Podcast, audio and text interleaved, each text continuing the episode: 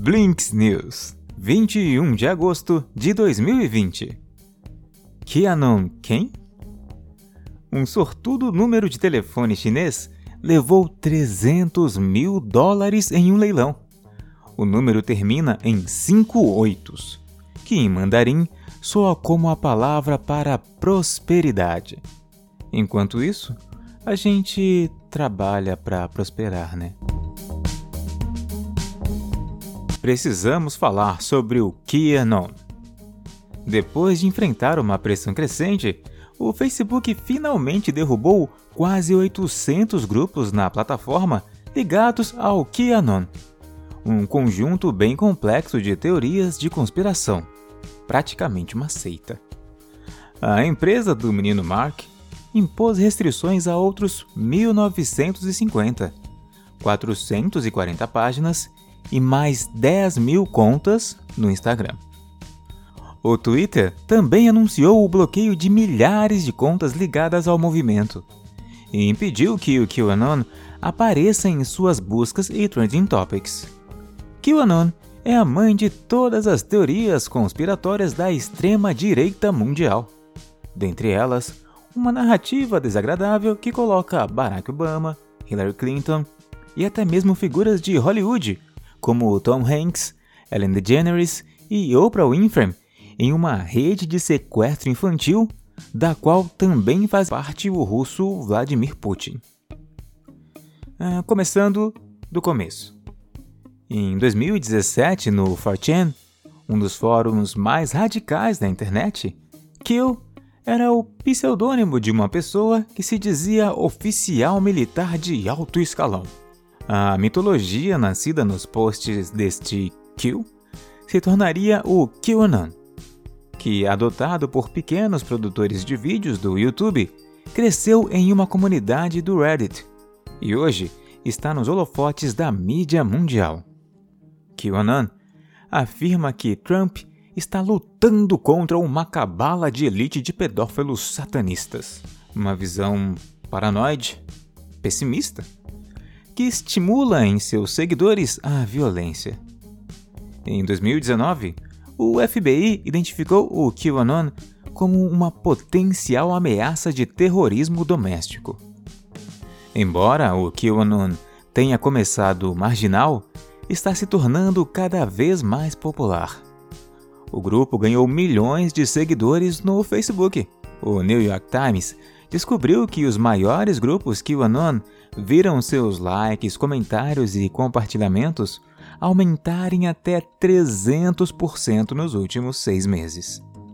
Trump já promoveu perfis de redes sociais dos adeptos do Kill e responde coisas do tipo: Não sei muito sobre o movimento, só entendo que eles gostam muito de mim, o que agradeço. E no meio dessa confusão, uma republicana e adepta do Kill venceu as primárias para a Câmara dos Representantes dos Estados Unidos clima tenso entre os brothers. O lado QR da força. Em um mundo em que o ato de encostar é perturbante, o QR Code encontrou finalmente o seu momento para brilhar. Outrora desprezado como truque de marketing, o quadriculado de preto e branco está provando seu valor durante a pandemia. Basta sair de casa e logo você verá. Impresso em pôsteres e placas colados nas paredes de bares, cardápios de restaurantes e check-ins de hotéis, o QR Code ele permite que as pessoas interajam com o mundo ao seu redor, enquanto encostam apenas em seus próprios celulares.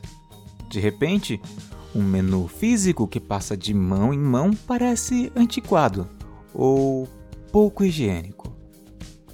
O código QR foi inventado em 1994 por uma empresa japonesa. A ideia era usá-lo para identificar peças da indústria automobilística. E, apesar de patenteada pela criadora, a tecnologia acabou sendo liberada para o mundo.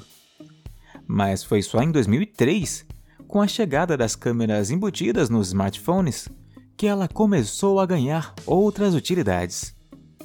Assim, poderia converter os símbolos preto e branco em textos lógicos dentro de sites e aplicativos, a qualquer momento, em qualquer lugar, principalmente com o avanço do Wi-Fi.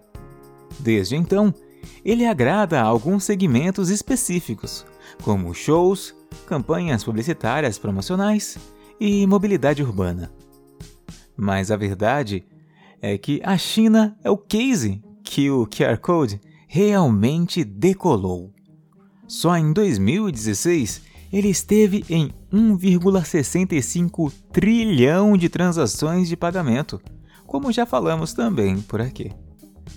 Para não ser injusto, também há outra estrela que desponta: o pagamento por aproximação, que no Brasil cresceu 330% e chegou a 8,3 bilhões de reais no semestre.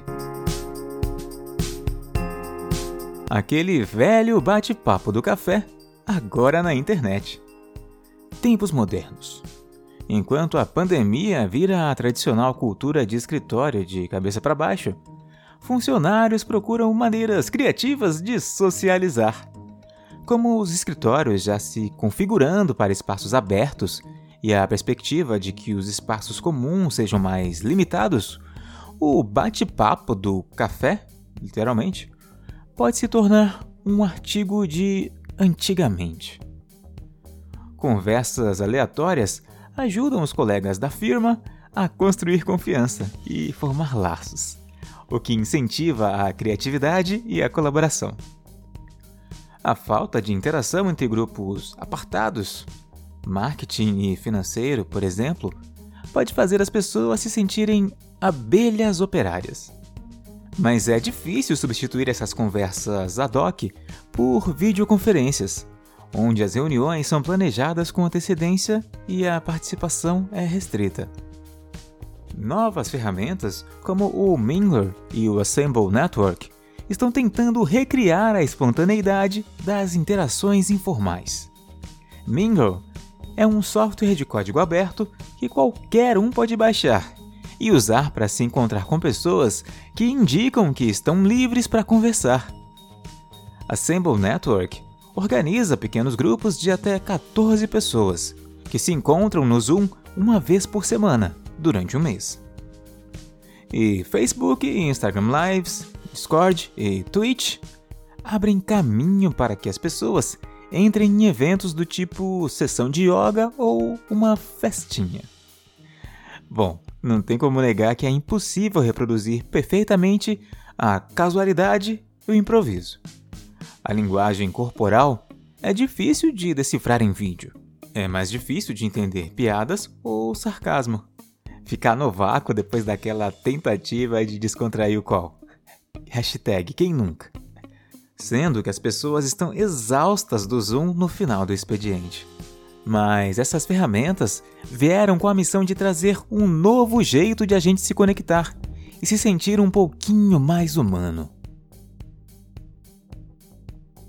Novidade do Zoom: Foi lançado no Brasil e em outros 24 países o Zoom Phone, um serviço pago que inclui telefonia convencional com foco em empresas. A Apple se tornou a primeira empresa a ultrapassar 2 trilhões de dólares em valor de mercado. Esse é o seu segundo recorde, tendo sido a primeira a bater 1 trilhão em 2018. Aliás, ações da Apple, Amazon, Alphabet, Microsoft e Facebook agora constituem 20% do valor total do mercado de ações um nível não visto em uma única indústria em pelo menos 70 anos. Falando nela, mais empresas estão se juntando contra a Apple. Depois do Fortnite ser banido da App Store, a responsável pelo jogo, Epic Games, ganhou apoio do Spotify, Facebook e Tinder. Também dos veículos New York Times, Washington Post e The Wall Street Journal. Por que o clone do TikTok do Facebook, o Reels, não decolou logo de cara?